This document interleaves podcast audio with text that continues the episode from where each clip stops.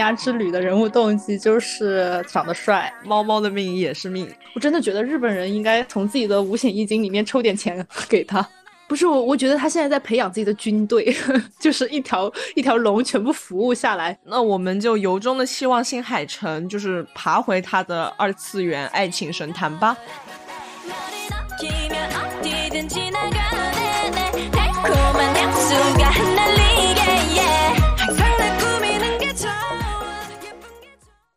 Hello Hello，大家好，欢迎来到蓝莓酱和跳跳糖的第三十四期，我是你们的朋友 Tracy。Hello，我是小兔。本期比较特别，因为是久违的双人阵容。因为这一期啊，海伦姐她工作原因，所以请假了，而且是第一次我和小兔我们两个的搭档，所以其实我们两个现在还是有一点点慌的。是的，是的，海伦姐请假的时候，我当时看到群里的那个消息，我整个人是懵的。我说啊，那这两真的那这一期是要我们两个人一起来吗？我有点害怕，真的有点害怕，因为海伦姐是我们的精神支柱，就是这种心情，就有一点像是妈妈外出了，今天就交给两个小朋友在家里面。对对对，而且海伦姐还负责我们的控场，所以今天就是有一点点的紧张。对，但是我们也要相信我们 OK 的啦。你所以今天这个控场的任务就交给你喽。啊，收到收到，好的，那接下来我们就来聊一下我们今天的话题吧。今天呢，是我们节目比较少有的一个电影专场。呃，我们呢打算从最近热映的动画电影《铃芽之旅》开始讲一讲。嗯，对，《铃芽之旅》是三月二十四号新海诚导演就是在我们国内上映的一部他的动画电影。但这部片子它是二二年就已经拍完了。我感觉在这个开春的时候就看到这种比较暖心的电影，对于大家来讲也是。比较开心的一件事情，对，嗯，哎，那你先说一下，你你是什么时候去看的？上映了马上去看的吗？对，我是上映了之后第二天就去看的，但我是陪我的朋友去，我自己本身对新海诚不是很感冒啊，那你还去看？嗯，因为陪朋友嘛，我基本上新海诚的电影都是陪朋友看的。但是这一次上班，你所有的都看了啊！是我为了我为了录这一期节目，我看完《铃芽之旅》之后，又连续两天看了他其他的很多电影，笑死了。小兔他一边看的时候，因为我们中间也有在交流嘛，就我们看到一个什么部分呢，就会给对方发消息，然后他就说：“我感觉自己在上刑。”我说：“有这么夸张吗？太好笑了。”所以今天我们就是要好好的聊一下为什么为什么会这样。然后我我觉得我想先跟你先聊一下这个打分吧，因为我看了《铃芽之旅》，对我我要先说一下我自己的情况，因为我是非常喜欢新海诚的，我从他《你的名字》开始之后非常喜欢他，所以我就把他前面的作品几乎都补完了。然后但这一部我自己的感觉，我只能打到六点五。因为整体的感受、观影，我都觉得他在退步。就我觉得他的这个线给我的感觉是他在《你的名字》和《天气之子》，因为这三部作品是他这几年来就是上映的作品嘛，就是被观众知道他，并且他的这个名声也好，然后他的人气也好，都是因为这几年的积累所大爆。然后我在看到这一部作品的时候，我会。抱着很高的期待去看，结果就啊，好像没有《天气之子》给我的那种震撼大，所以说就只能给到他六点五分。对，然后我对他的喜欢程度就是在《天气之子》爆发，太爱了，然后到这一部《铃芽之旅》就会有一个很大的落差感。对，那你呢？你的评分？我自己个人是觉得可以打到六分的，我实在是不喜欢。新海诚，就是从他的画风到他的一整个就是那种表达，还有他的风格都不是我喜欢的。而且这一点，而且有一个比较搞笑的故事，就是我去电影院看电影，就是挺影响我对这个片子的观感的。为什么？难道你去了那种就是摇晃的？我是我是临时买的票，然后买到了一个四 D 厅，我之前是不知道的。进去之后，那个椅子。就是在疯狂的震动，就确实挺完美的还原了地震的情境，但是就是有点太晃了，感觉有点晕车。对主要是它本来对啊，就刚好对应上地震了，笑死。对，就是挺挺沉浸的，但是就是呃沉浸的很好，下次别再沉浸了。嗯，就真的会，我朋友出来是有一点点吐了。你朋友也是，可能那天就很后悔，为什么要让你去看这一个？啊，是，但是他是新海诚的粉丝吗？他不是新海诚的粉丝，但他是二次元。啊，懂了，懂了。对，就是二次元的朋友基本上都是会去看新海诚的作品的，我觉得。而且我们看的那一场的话，有 J.K. 和罗娘。哇，那感觉更沉浸了。就是你自己沉浸的过程中，你你看到周围的环境，你会不自觉的被他们所带入。哎，呃，应该吧。但是抛开这些其他的外在的东西不谈啊，我觉得《铃芽之旅》，我是认为算他的作品里面比较好的。因为他是聚焦在一个受过三幺幺地震创伤的少女的成长上面，爱情在这个里面是比较被弱化的一个东西，我觉得也是新海诚比较大的一个变化。嗯，确实，如果从这个角度来说，哎，可是你很贱呢，你明明说你觉得他比较好，然后给了一个六分，所以你是真的不喜欢他？没有啊，我觉得这是一种综合评判吧，就是他有好的地方我认可，但是他有我不喜欢的地方的我也说了。行的，行的，没事。反正我们今天就主打一个放轻松，因为确实电影专场对于我们来讲就是可能有一点遥远且陌生，而且而且因为我们两个就是在做这一期大纲的时候，我们就感觉自己在写作业，那种痛苦就扑面而来，真的有一种。我觉得如果我们这一期可以带大家去比较好的去了解新海诚的话，那其实也是蛮有价值的。对，嗯，确实确实。那我们就来介绍一下新海诚吧，因为新海诚他其实，嗯，是这几年我我感觉啊，因为他是从你的名字开始大爆嘛，就是在中国慢慢的这个知名度才往上走。那其实他已经做这个已经做了很多年了，因为他之前是一个游戏画师。对，然后他自己做了他的长篇电影以后，然后慢慢崛起，所以又被后面很多媒体报道嘛，就说他是继宫崎骏之后最受关注的这个日本动画导演。那我们大概来给大家梳理一下他的这个作品的时间线，就是零零年他的第一部作品叫《他和他的猫》，但是这部作品它其实不算是完整的一部电影。不算是那种长篇的，只能说说是一个动动画作品吧。然后零二年《新之声》，然后到零四年是首部长篇《云之彼端》，后来的零七年就是大家非常熟知的《秒速五厘米》。哎，这这一部你应该也也拉到了，对对。其实其实这个是我知道的第一部新海诚，就是那个时候还在上高中嘛。哦，也是做过一段时间二次元的。对，苗舞它里面有很多经典的那种台词，然后经典的画面，什么就是那种飘落的啊，什么什么小樱花呀，什么雪是秒速五厘米，人家就在这边搞纯爱，搞煽情，真是的。对，因为苗舞就是异地恋嘛，然后异地恋作为他的这个切入点，所以当时会应该会有很多朋友就是有所感触，然后它里面各种各样的就。主要是秒五的时候是零七年嘛，那个时候大家都没有手机，所以会觉得还挺有意思的。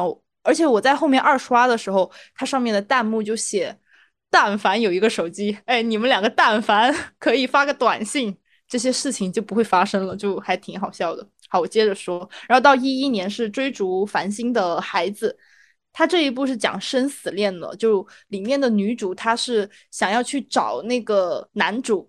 就进入到了地下世界，然后呢，到一三年是《炎夜之庭》这一部的话，等会儿我们也在后面的这个聊天中哈，会跟大家好好的去聊一下。到了一六年，《你的名字》，一八年《天气之子》和二二年《铃芽之旅》，那这三部就是现在大家很熟悉的灾难三部曲。对它的灾后重建，我感觉新海诚他要走上一个。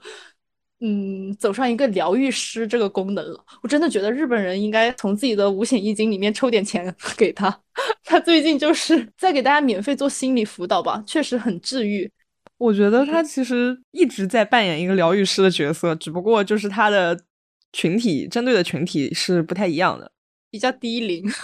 呃，不是，不不不，我我不觉得是低龄啦，可能就是他比较之前比较注重于这种纯爱故事，再加上他的那个。我觉得他的主角基本上都是未成年人，那他可能就是主攻的就是青少年这个群体吧。对，呃，我自己在高中的时候就看了《秒速五厘米》和《你的名字》，这个你的名字他爆了以后，我感觉很多人又去回顾他的秒五嘛，然后慢慢的就按照这个顺序去罗列下来。因为当时我其实看他的第一部电影就是你的名字，对我刚刚好像也提到，嗯，然后完了以后去看秒五的时候，那个时候也是一个刚毕业，呃，高中刚毕业的这样的一个学生形象，我完全我看那个看睡着了。但是我又觉得它里面有很多话也蛮戳我的，然后我现在又重新去看了一遍，好像又能体会到一些不一样的感情，因为又感觉你年纪小的时候，你看一些节奏很慢的东西，你就会被一些其他因素所打扰，然后现在你可能回过头去看，包括我们再去看那个《盐业之庭》也是，就年纪小的时候你很很多东西你不懂，然后现在你又去看，你又能体会到一些不同之处，所以我我自己会感觉新海诚他的电影是有这种魔力在的。嗯，但我反而我的理解跟你完全相反，天差地别，南辕北辙。那很好啊，那我们今天这一期就有的聊了。哦，好，我来讲讲，就是我高中看他最有名的两部嘛，《秒五》和《你的名字》句号，我可以说是非常反感，就是对新海诚是恨之入骨。就是我是先看了《你的名字》，我就是觉得《你的名字》为什么要这么慢？你们两个人就不会把名字写在本子上吗？干嘛呀？人家对，搞搞纯爱。对，但是我知道这是纯爱，但是我不接受这种就是刻意的去制造一种矛盾和落差，还有信息差。我觉得就是做太刻意了，而且尤其是他们最后他们两个人在台阶上相遇的那一段，呃，那种音乐叠上来，镜头叠上来，层层推进，然后把他的感情推到一个特别极致的地方，然后两个人问出你的名字是，然后结束。我当时看到那段，我就要气哭了。我就在想，你们有这个时间在这里给我堆这些东西，你能不能告诉他你的名字是什么？这到底是什么？给人看的急死了。就是如果他们两个正在憋尿的话，感觉会憋死，会爆炸，膀胱爆炸。是的，就是对，所以我就是看这种感觉，我就是觉得他在硬煽情。我真的觉得你的名字和苗五都有一点点太硬了。嗯，对。反正我可能是因为这两部片子给我的创伤吧，我后来就是很抗拒，一直到我们做专题的时候，我去看了《盐业之庭》和《天气之子》，我感觉也是他两个阶段比比较有代表性的作品吧。嗯嗯，我觉得我是真的倒霉，之前看了名气最大，但是真的不好看的作品。但是我觉得，就是我觉得《盐业之庭》和《天气之子》都是我觉得还挺不错的作品。哦，明白。对，就是我能看进去。然后我们当时就我也在怀疑，为什么我这个能看进去？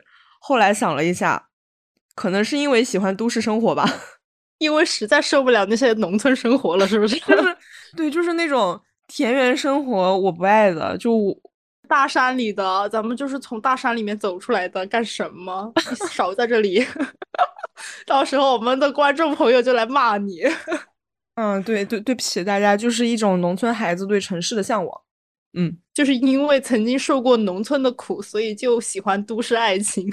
有人讲过新海诚，说他特别喜欢搞那种，就是男女主两个人，其中一个一定是在东京，另一个肯定是从农村来的。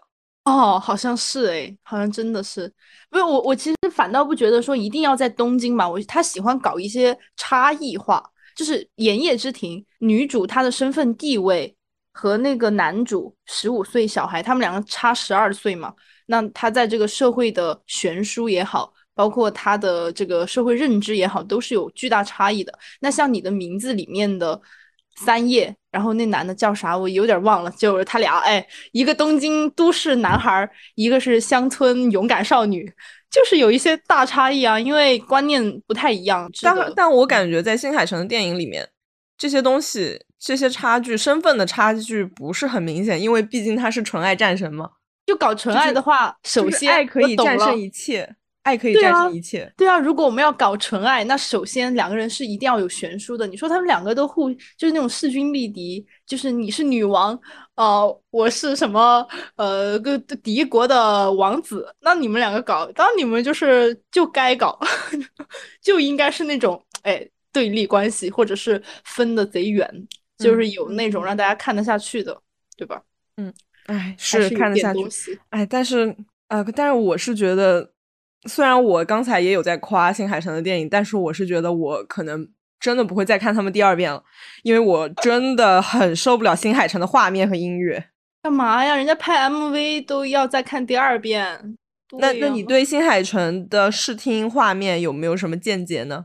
嗯，咱们就是以咱的拙见 开始了，因为我其实对他的画面的话，因为他早期作品和他嗯现在的作品呢，我我是觉得有一个非常明显的划分点的。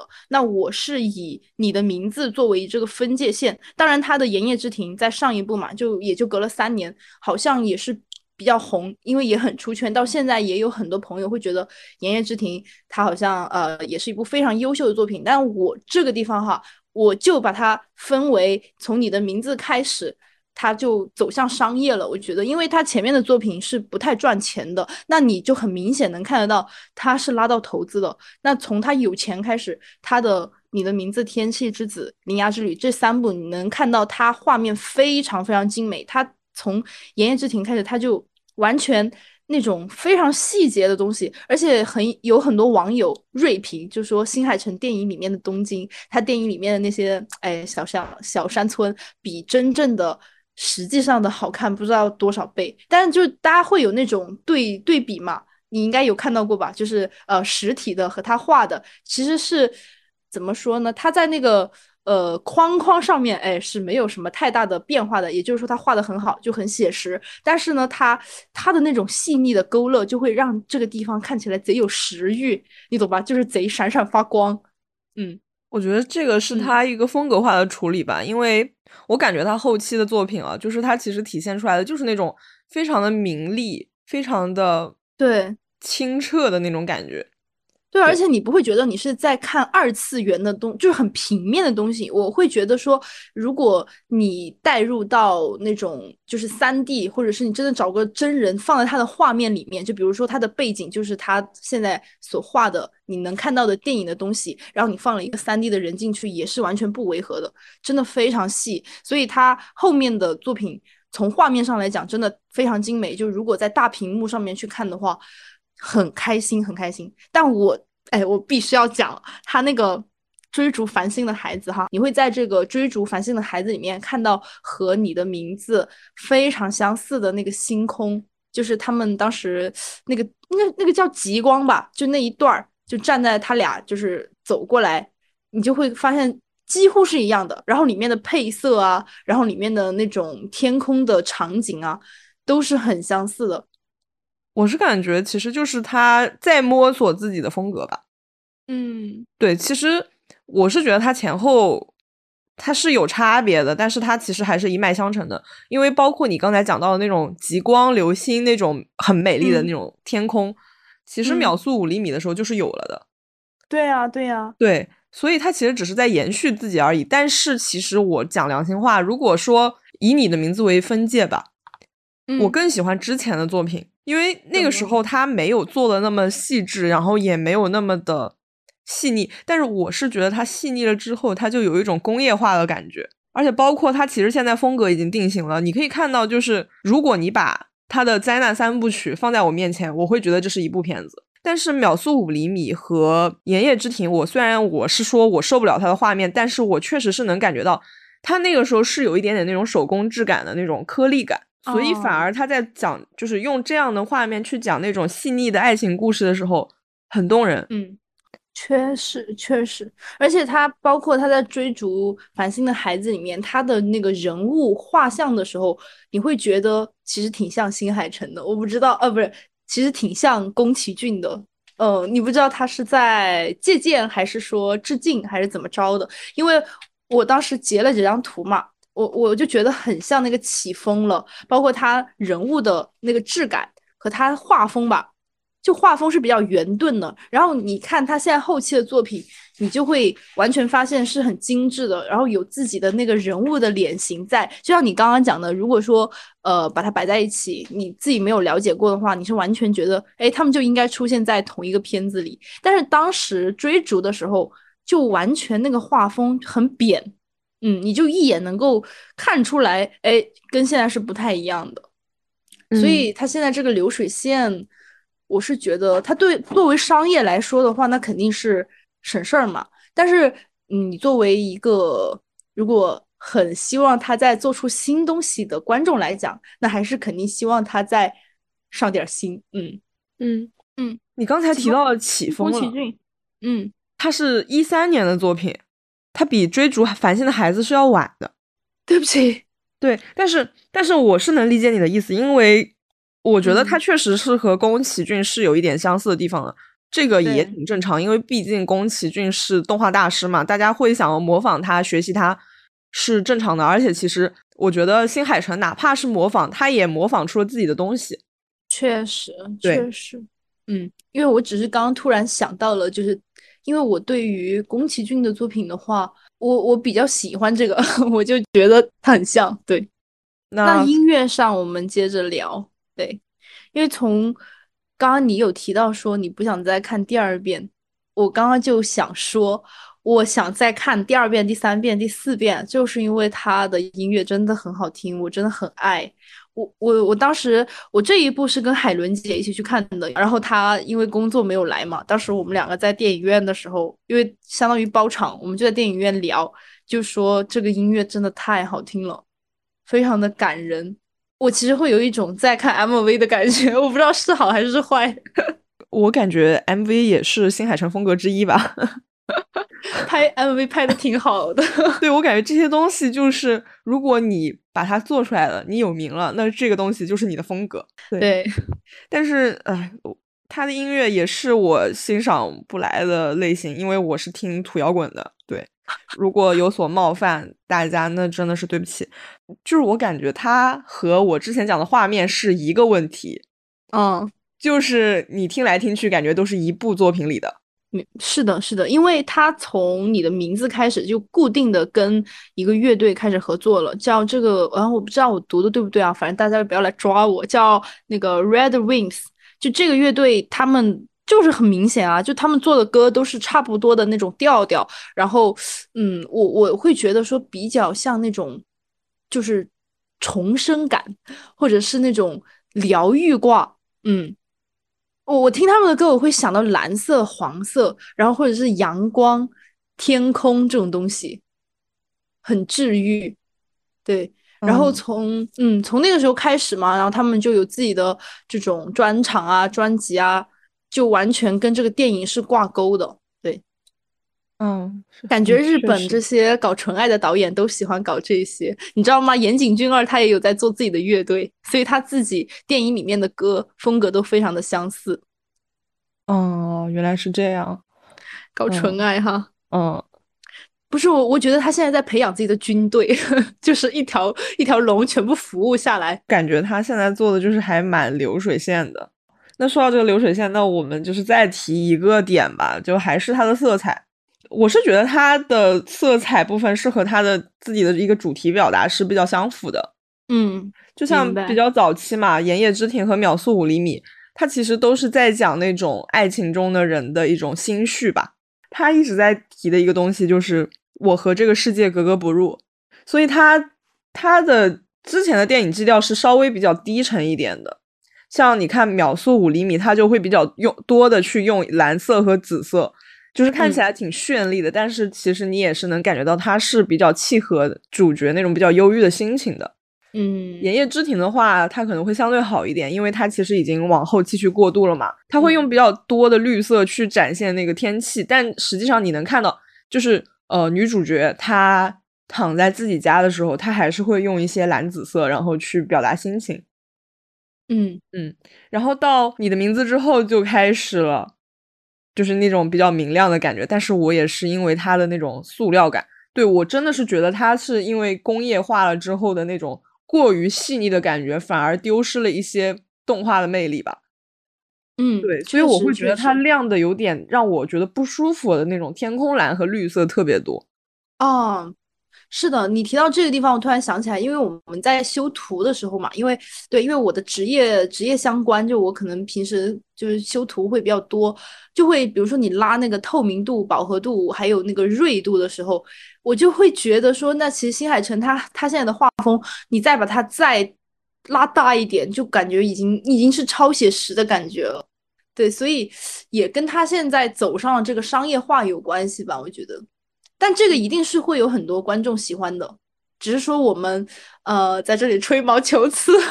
对对对，就是就是新海诚挺好的，我不喜欢他，只是单纯因为我自己的个人偏好吧。对，你不喜欢他，就是你不行。对对对对，消俗消俗是我的问题。那我们刚才其实一直都在聊的是新海诚的一个视听，接下来呢，我想再讲一个我不太喜欢新海诚的点，就是他的故事表达能力。好，这个点咱们就是大说特说，这个故事真的让人生气，让人冒火。就是呃，我先说啊，他真的不太行，就是他没有去讲故事的一个水平，我觉得他的编剧团队应该跟上一下了。他其实他在最开始像秒速五厘米嘛。你是很难讲它是一个完整的故事的，它可能就是一些少年心绪那种忧郁的感觉，然后再加上你可能大概能感觉到，哦，这两个人异地恋，最后他俩没成，中间呢还有一个女的喜欢男主，但是不敢讲。他一个一一个小时的故事，他就是讲了这个东西。但是那个时候，我觉得他是有画面和他比较艺术感的一些小金句吧，然后去补充弥补他这方面的不足。但是他到后面，他开始做这种。两个小时的长篇之后，那他这个气儿就有点不足了。就是呃，我觉得最好的是《炎夜之庭》，就是我觉得两个主角的形象是能立得住的。嗯，两个人从他们的相遇相爱，然后到分开，再到找到最好的自己啊，这种东西都交代的很明白。但是后期的长篇就是让我最受不了的一点，就是他的人物动机交代的不清楚。嗯你说到人物动机，我想起来了，我们就要说一下《铃芽之旅》的人物动机，就是长得帅，没什么可说的，太好笑了。对啊，所以我当时看到那边，我真的看完电影之后，我就跟我朋友说了一句话，我说这个电影告诉我们，远离长发男，又开始结合你的滚圈思想了，是吧？远离，哎，远离长发男，咱们就是说。远离长发男，远离文艺逼，这是我们看新海诚居然在他的电影中得到的结果，笑死！就是你说女主角林芽她喜欢男主就一见钟情，你说她见色起意也行吧，但是他就是真的不至于要到环游日本吧？干嘛呀？一秒爱上大帅逼就是最正常的，支持喜欢帅哥哈，不要在这里就是给猪一些机会。咱们爱上帅哥就是在那一秒钟，爱上就是爱上了，书咱也不读了，咱们就是一个冲，很离谱。哎，所以，所以我又要提到，因为当时在那个追逐繁星的孩子里面也是，就哎，我可以，我可以剧透吗？就下面下面是涉及剧透哈，家家人们如果觉得不太行，你们就往后面拉一下。就他是讲了一个什么故事呢？就是女主她是一个好学生，就是那种考第一名的好学生。然后某一天放学，老师就说：“哎，你们不要往那座桥走哦，你们回家要小心哟。”然后女主呢，这个人她就是有点叛逆，哎，她就是要往那个桥走，哎，结果她就遇到怪物了。怪物来了以后，一个长发男，就是一个长发男出现。咱们也不知道是谁从天而降，然后女主脸唰就红了，然后这个时候她就发现自己完全爱上了这个男的，然后那个就是那个小风一吹吧，她就看到了这个男主哎飘逸的这个头发以及他英俊的脸庞，她就是觉得自己初中就是十几年的人生有了救赎，结果在她那天。好，男主就抱着她嘛，他们两个就跳下悬崖，我当时都惊呆了，十五岁在干什么？然后他们就约定说第二天又见面嘛，结果第二天，呃，反正见了一面之后，后面就是后面又约定一次，再过了一天之后呢，好，女主她妈妈就跟她讲说，这个男主已经死了，你不要再想了，巴拉巴拉的。好，现在前面他们才见过两面哦，好，女主她就要下地下城。就是生死之恋，你知道吗？因为男主他就是死了，我后面会以为他会有什么不一样的旅途，我会以为说你给我个结果，说你找没找到，结果到最后他也没，就这个男的就是死了，他在这一刻开始他就完全后面没有他的故事。我没有看过这一部，但是我听你的描述，我感觉他像是后面三部的一个练习稿，但我是觉得他其实完善的不够好。对我主要就是觉得他们很多人物动机他都交代不清楚，这个就是他从开头到现在一直都在有的一个问题。嗯，因为因为因为可能是我自己的问题，我是特别在意人物动机的，因为只有一个人物的动机，他足够去说服我，我才能够去尝试理解和接受他之后的一些行为。嗯。明白，明白。就比如说，就比如说，呃，《天气之子》吧，嗯，男主角他其实离家出走的原因一直没有交代，嗯，他就是非常固执的想要留在东京。我就会在想，为什么呢？为什么呢？他 可不要管他，其实他其实有提到，但那个是他的一个梦里的一个东西，就是说他在梦里面梦到了一束光，他就一直追着那个光跑，最后发现那个光在东京，他在那个光的尽头找到了女主角。但是我觉得这个完全就是没有办法说服我，就是你也是用一些你别用纯爱在糊弄我了，新海诚，我不是啊，可是你你讲的这一段应该是。应该是一段他跟女主的自白纯爱交互吧，因为我记得蛮清楚的。这一段他们两个好像是同期生嘛，同就是就男主这边讲完之后，然后女主那边讲。他其实我我会觉得说，其实不是说要交代，他目的不是要说男主他以前干嘛干嘛的，而是他想要坚定的告诉观众。呃，我们就是为了互相而存在的力量。然后我本来是完全不知道这个世界我应该要干嘛的，我是很迷茫的。可是我遇到了你，所以我现在就是很坚定了。我在那个光里面，我看到你，所以我想往前走。我我会这样去理解。对，天呐，你笑了，你在嘲笑我？不是，我在叹气。就是你，我觉得你说的挺对的，但这个也是，呃。对，我觉得新海诚他特别喜欢在他的故事里面打造一种宿命感和我们就是天生一对这种感觉。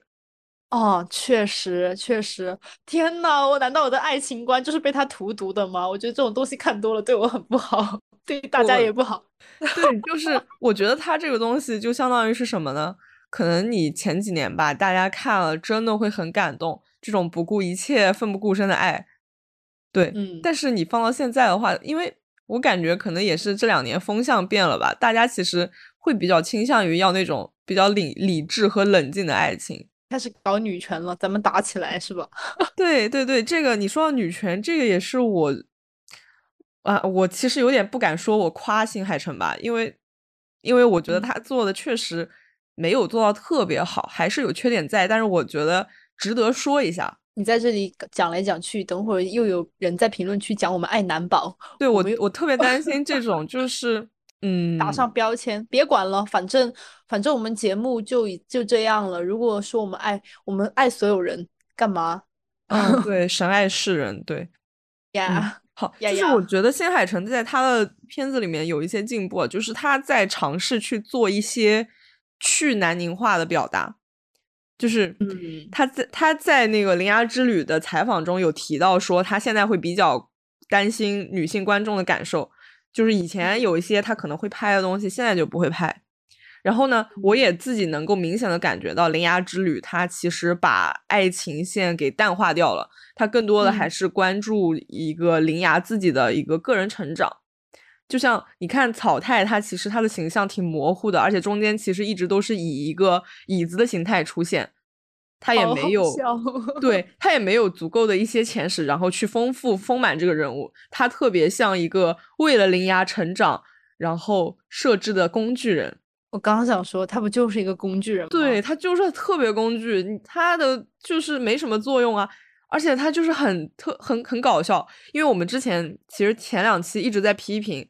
很多女性角色在电影里面都是男性角色的陪衬，这边是反过来了，所以其实看到这个地方还是蛮开心的哈。就也我觉得也不是开心吧，就是嗯啊，好，我开心尝试。对对对，就是日本的男性导演他会愿意去拍一个女性成长的故事，虽然他没有触及到一些特别女权的部分，但是我觉得他把他当做一个人来拍，其实拍的还挺好的。哦，对，而且他是一个男的，这也很重要。因为，因为他说了嘛，他以前会拍的东西，现在就不会拍。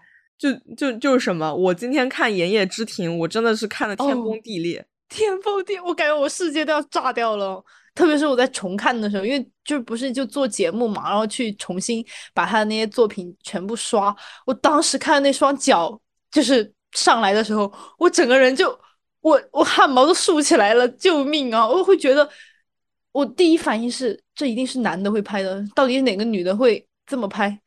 嗯，我我完善一下，就是呃，Tracy 刚才讲的这个部分，就是《炎夜之庭》的男主角他是一个喜欢做鞋的高中生，但是呢，他苦于没有角膜，于是就让他在呃公园偶遇的女主帮他做角膜，然后他就是那一段镜头，就是拍了很多女性女生脚的特写，然后还有那个男生用手用尺子在量那个女生的脚，就是这一段真的让人觉得非常的。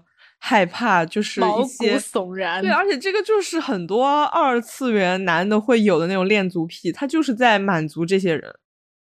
是的，而且而且他在那个环境下，那种潮湿的氤氲的呃绿色蓝绿背景下，你你你能 get 到那个点吗？而且他那个脚还在闪闪发光，然后有那个水珠滴下来，因为在炎夜之庭的时候，他的画风就已经慢慢的越来越细腻嘛。就当然还没有到你的名字那种程度，但是对于一场这个呃雨中凉亭啊这种部分，你想想看，就外面那个环境声，就是刷刷的雨声，然后那种暧昧已经烘托到极点，我整个人我我我已经不不太行了，我觉得这太色情了吧，这是在干什么？可是我第一次看这部片子的时候，我还在读高中，就是嗯，我看完你的名字之后就去补嘛，当时。看的时候就嗯，好像还好。就我那个时候的评判是，我觉得不如你的名字好看。我仅仅只有这个评判，但也觉得是一部不错的片子。因为当时很多男性有人向我推荐说啊，超级棒，超牛。我现在懂了，我就觉得很可怕。呃，但是我其实我怎么讲呢？可能因为我被 PUA 惯了吧，我对这些东西相对接受度高一点。就有一种自己被欺骗的感觉，就这样讲，我们好像是那个那种也没有呃上了枷锁的脑子一样，呃也没有不不不对这些都不接受，因为最开始看的时候不了解他的背景啊，我觉得这个讲的有点远了，因为我觉得就是很多意象都是人建构的嘛，呃，可能他我们自己在不知道的情况下，它只是一个很美的一个场景，但是你知道脚在被那些人赋予了这样的意义了之后，你才会觉得它很奇怪。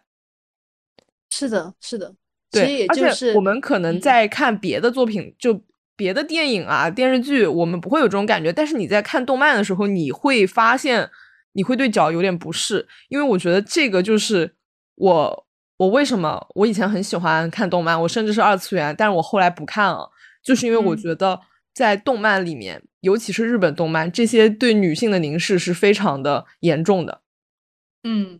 对，确实确实，包括什么胸部啊，其实这其实还好，不是说我觉得不是说我们不接受这些，而是我们刚刚讨论的点在于，因为以前我们不太懂，去看它的时候可能还好了，但我们现在可能知道了很多的东西以后，你再去审视，哎，不能算审视，就你再去评判，用你现在的眼光去看，就会有一种很可怕的感觉。对，但嗯，因为但这个片子还是很好的。对，因为就是南宁嘛，就而且包括新海诚，他到《天气之子》的时候也会特别去展现男主角偷看女性角色身体和胸部的情节。我当时看了，我真的觉得挺烦的。你的名字当然转过来就是摸胸啊，对啊，就身体互换，嗯，就就蛮讨厌的。就是他能很，你能很明显感觉到他在取悦男性观众。呃，然后关于他自己的那段访谈访谈嘛。也有人提出异议，说你如果真的想要，就是你真的担心女性观众会批评你，那你就应该把女主角设成大学生，因为其实她，你看她现在的故事是高中生爱上大学生嘛？哦，对，就是会有人会比较在意这个点，但是其实你如果进电影院去看了《铃芽之旅》的话，你会发现我们刚才讲到的这些让我们觉得不适的内容，其实是。减少了的，虽然我不能说我去表扬他吧，但是我确实也觉得可能大家一直在抗争这些东西，有人是真的注意到了的。嗯，明白，对，明白。但我在这个地方，我想要反驳一点，就不是说所有的角色都设成大学生他就合理，而是我们其实要去承认以及面对这个事实，就是你其实，在年纪比较小的时候，你就。有很多这种萌生的想法了，而我觉得新海诚他所有的角色也好，然后包括他发生的故事也好，他都会可能设置在一个比较低龄的这样的一个主角身上，因为少年他勇敢，然后他的不坚定这种东西，在小时候可能我们就已经发现了，就是比如说你小的时候，嗯，那种勇敢是你不能在长大以后你再再去冲冲的。就我感觉，你看啊，你的名字里面他们都是在上学的时候嘛，就是对互相这种呃喜欢啊也好，然后包括他们就是去。对方的生活，对方所在的环境中生活，那其实如果说你放在两个成年人身上，他们考虑的问题就不会像他们现在小朋友一样想的单纯。因为再回到追逐繁星的孩子也是一样的，他初中诶，他初中那个时候可能他也不是很懂什么是爱或者怎样，他就是那一瞬间他就决定了，我就是要去地下城找他，他现在我就是对我很重要。那其实对于一个小孩来讲，他那一瞬间，你能就去评判他做的决定就是对的吗？也也完全不不吧。我会觉得说他做的这种东西还挺挺牛的点在于很勇敢，就他把那种小时候你想要的那种冲动表达的还挺挺透彻的。对，虽然他故事可能讲的也就真的也很一般吧，可是他所有的主角都是那种超坚定，所以要搞纯爱啊。就天气之子也是一样，然后我不管，我就是要跟你在一起。然后，可是他那个时候才十五岁，然后可能他长大之后，他再回过头想，回过头想，哇，我十五岁的时候那么勇敢的去爱一个人，就很牛啊，嗯，就所以我觉得纯爱动人，可能也就是大家看到这些东西，会觉得挺挺挺触 触动的，对，哎，当然我自己在讲这些的时候，我也有一点害怕了，我觉得，嗯，因为可能大家都活在都市嘛，就。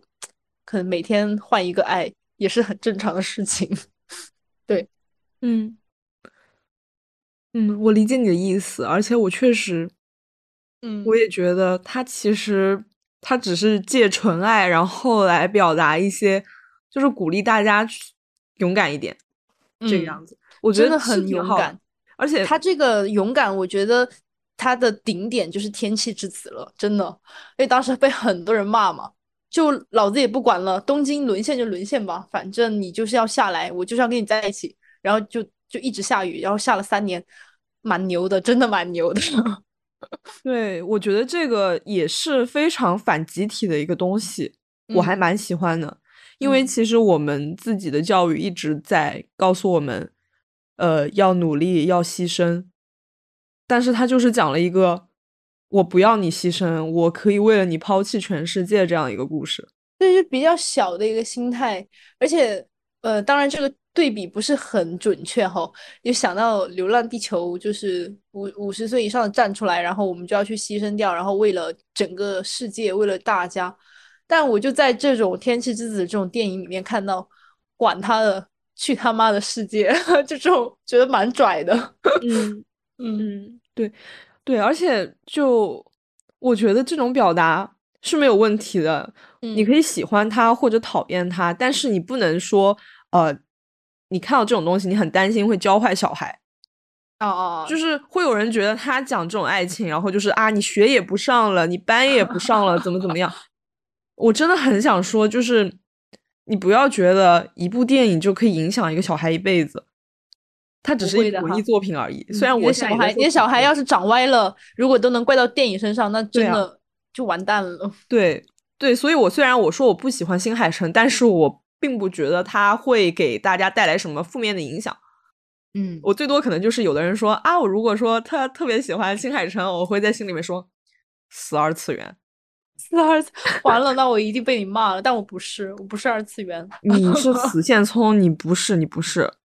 死线虫，笑死我！对，然后嗯，确实，我们刚才一直在讲这个纯爱嘛，就是 Tracy 是非常的喜欢。我是觉得，对他有表达勇敢的东西在，但我还是觉得他有一点点的幼稚。干嘛呀？就是你看你的名字里面那一段，真的很。很甜呢，就虽然我其实当时看的时候我也在骂了，当时是一个心高气心高气傲的编导生哈，觉得啊也就很一般呢。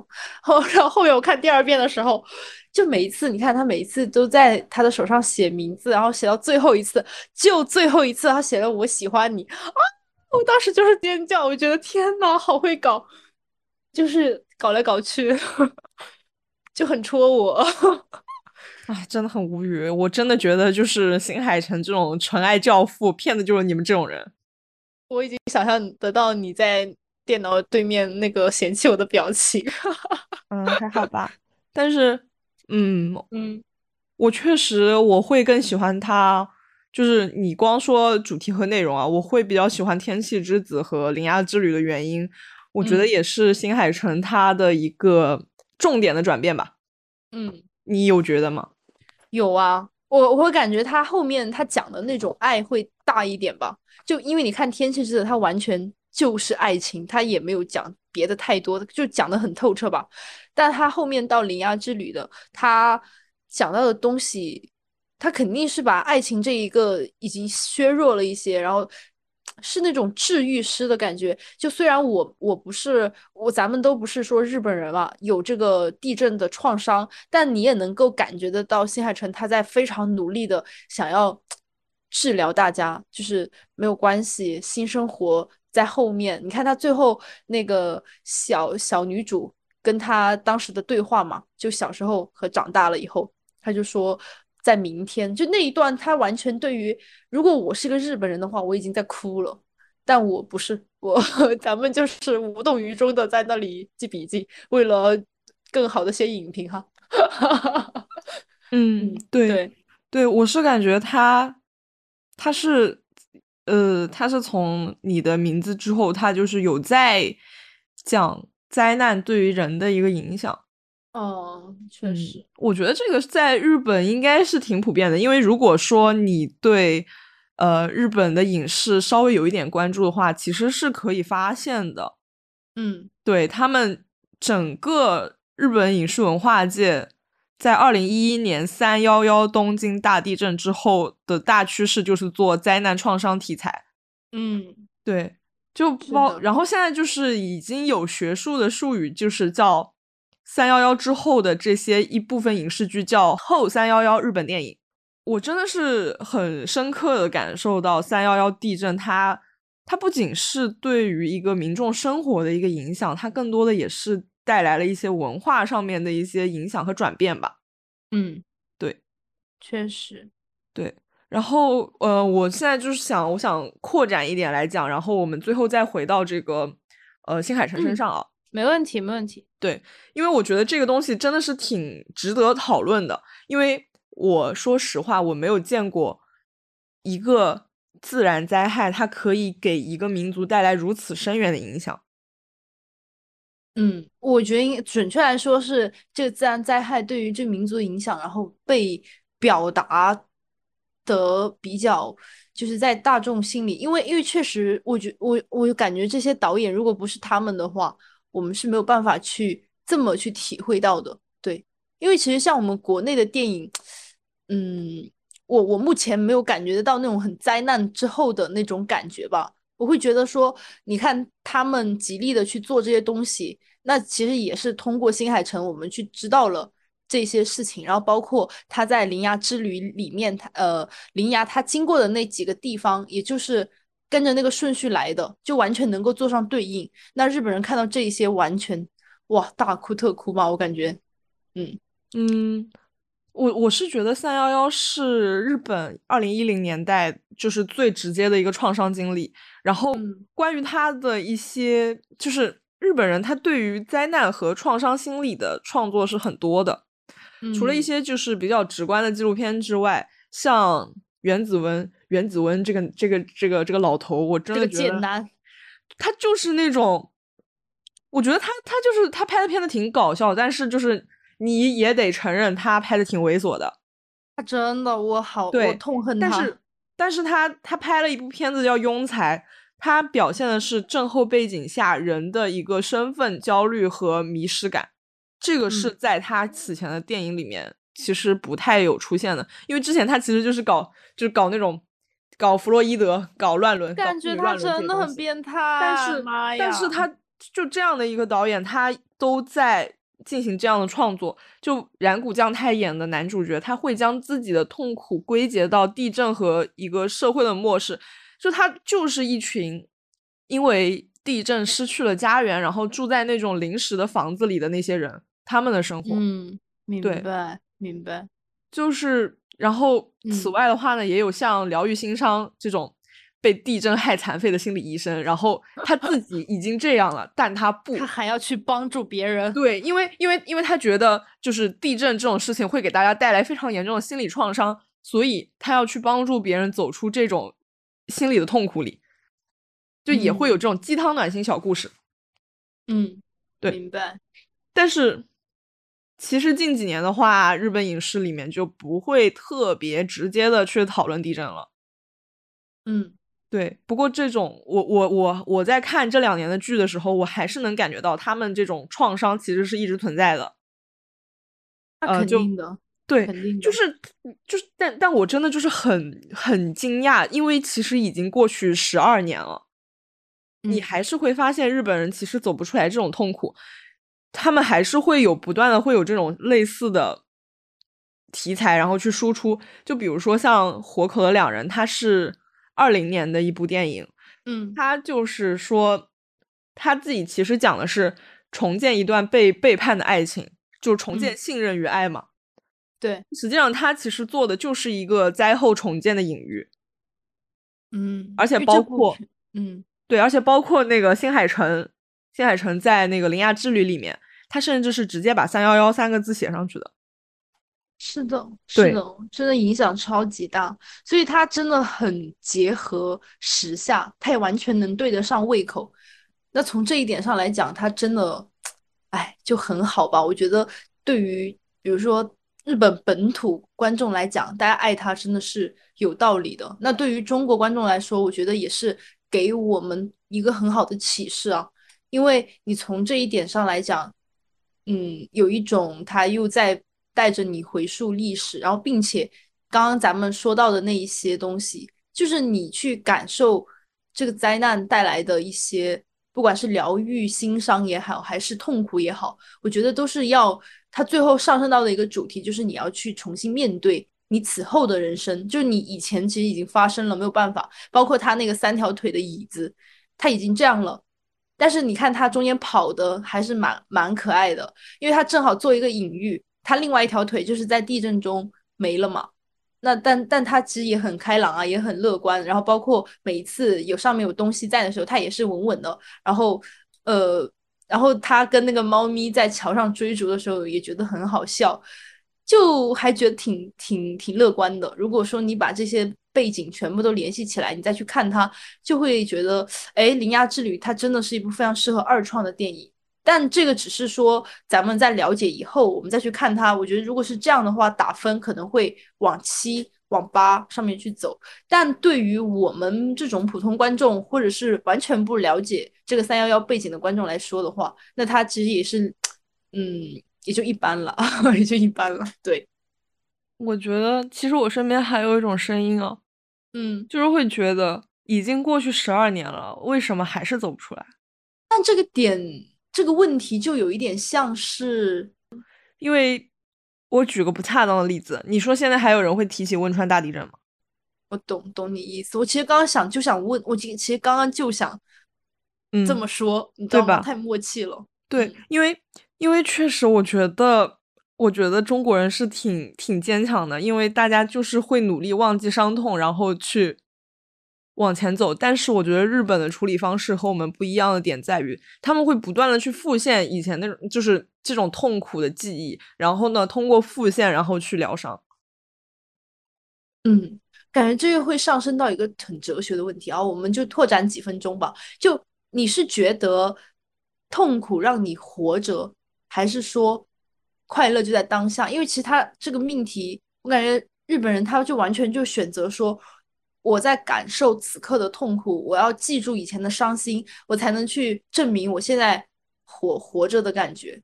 然后要用这种感觉去砥砺前行。但中国人可能就我们现在比较信奉的那一套就是快乐啊，就我们会比较乐观，然后用嗯要放下。嗯对你，你讲的那个就是那个问题嘛，就是你要做痛苦的人，还是做快乐的猪？啊，大学专业课啊，痛苦的记忆啊！对这个问题，就是我们之前在上学的时候，我们的老师问我的。我当时就在想，我说为什么非要做痛苦的人呢？我不做人啦。对啊，做猪就算是痛苦的猪也好啊。对，但是但是我哎，但是其实你实话实说啊，这些痛苦的电影你看了之后，你还是会有感触的。嗯。就是哪怕我们不知道三幺幺背景吧，那它还是能传递出来一些东西的。而且我也并不觉得《铃芽之旅》它就是非常限定在一个三幺幺背景下的。我觉得它讲的东西就是，哪怕这个世界已经成这样了，我们还是努力活着。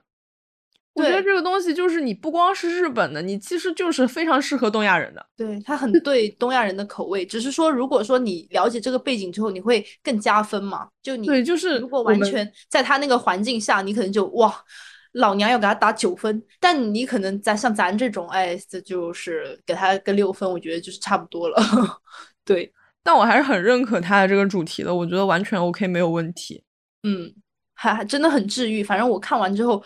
就觉得嗯，身心灵按摩吧，对，还还行了，就，呃，那我们讲到这里呢，最后我们还是想跟大家讨论一下我们的一个疑惑。如果你你正好看过了《铃芽之旅》，又对这个问题有你自己的见解，非常欢迎你跟在评论区和我们交流。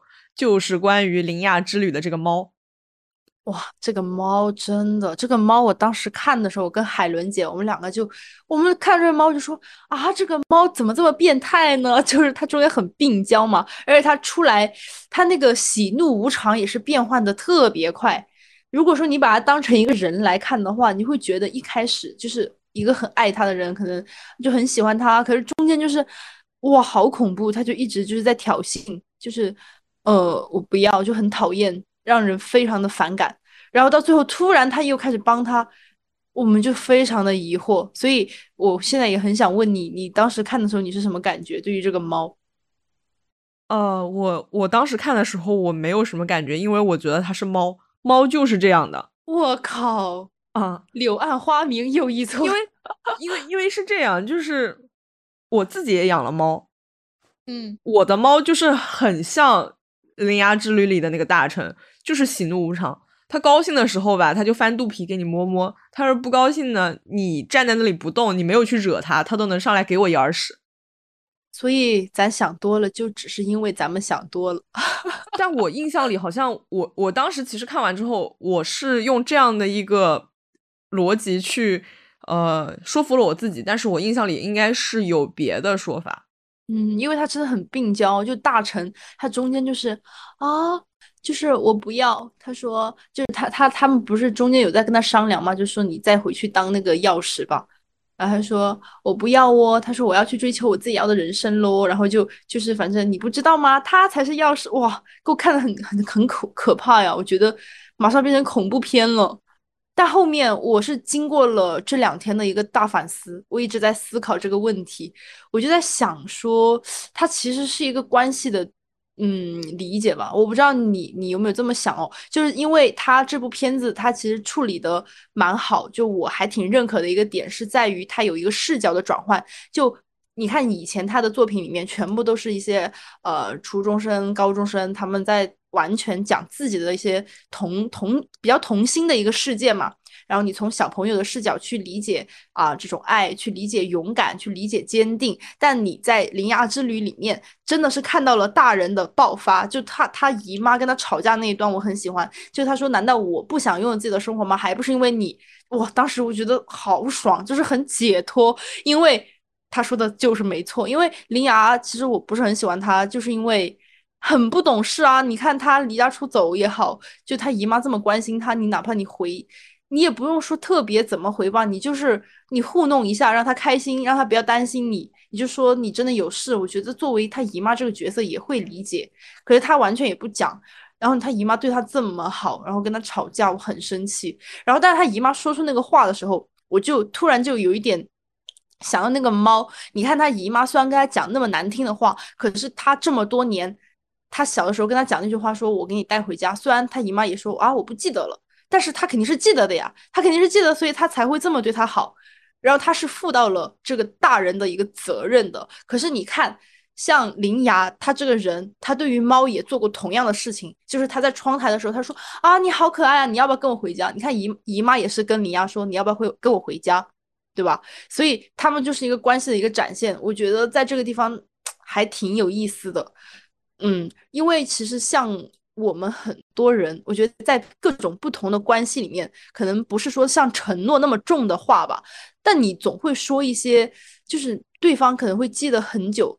但是你完全不知道你伤害了他的话，那比如就是你要不要跟我回家？我觉得就是对猫的一种极大的伤害。如果说你不能负责，而且姨妈也说了，我们家是不能养猫的，但他完全也不管，他就说你要不要跟我回家？我很喜欢你，你好可爱。随口一讲，那个猫就信了啊。那猫作为一个猫，作为一个单纯的猫咪。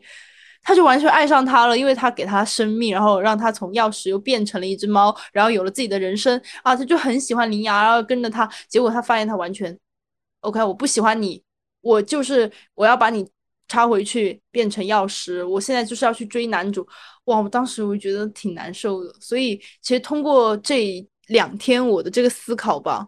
我觉得他这一段关系做的对应还蛮好的，给我的启发会更多。就相对于我们刚刚聊到的什么地震啊、灾后重建，其实我觉得对这段关系的理解是我对这部电影里面最认可的东西。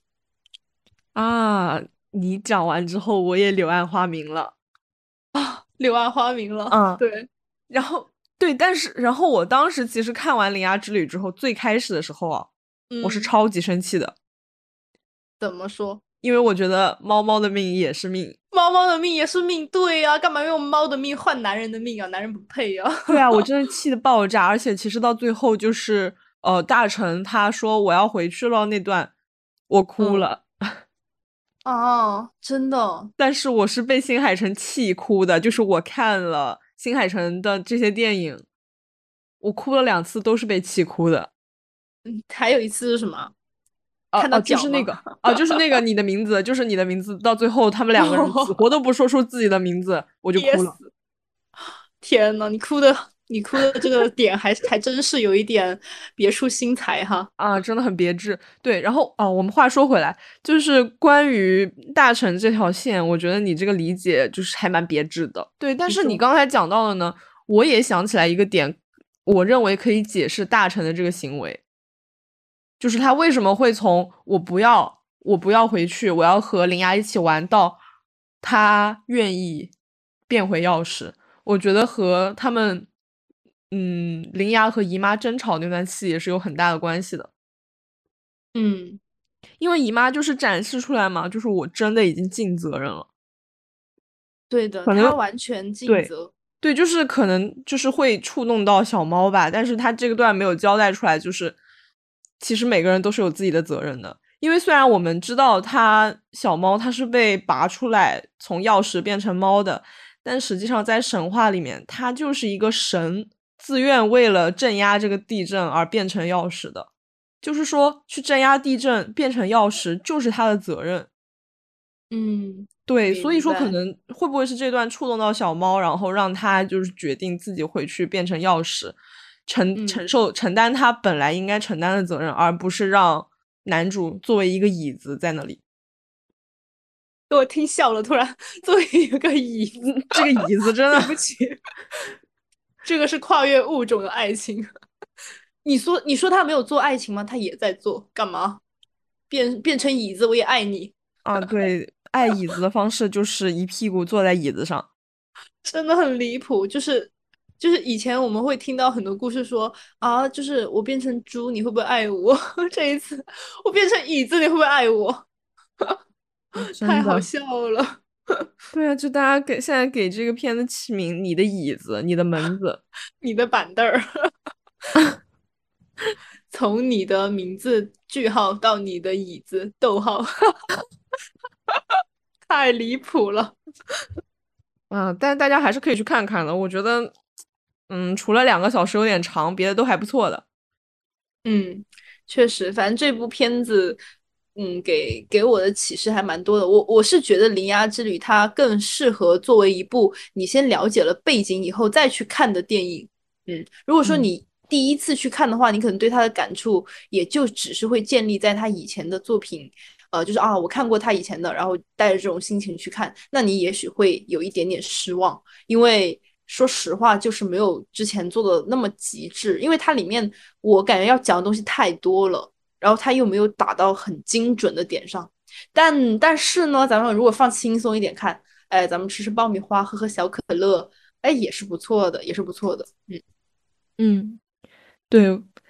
嗯，但我还是觉得他在这里面做出了一些努力，就是可能会更专注于主角吧。我觉得新海诚他选择淡化爱情线，未尝不是好事，就是好事哦，不要再讲爱情了。但是，哎呀，但是你说他不讲爱情了，他在讲什么呢？人家是纯爱教父诶，搞纯爱的就要给我一直搞，好吧，不要半途而废。嗯，好吧，那我们就由衷的希望新海诚就是爬回他的二次元爱情神坛吧。可以的，好的，那么这一期我们差不多聊到这里，就跟大家说拜拜了。然后如果说。家人朋友们有什么新的感受啊、看法呀，或者是你对新海诚还有一些别的一些理解，也可以在评论区跟我们一起探讨。如果我们就是有些什么小言论啊，有一点冒犯的话，那么就是我们也不会改，就你可以说，我们也不会改，好吧？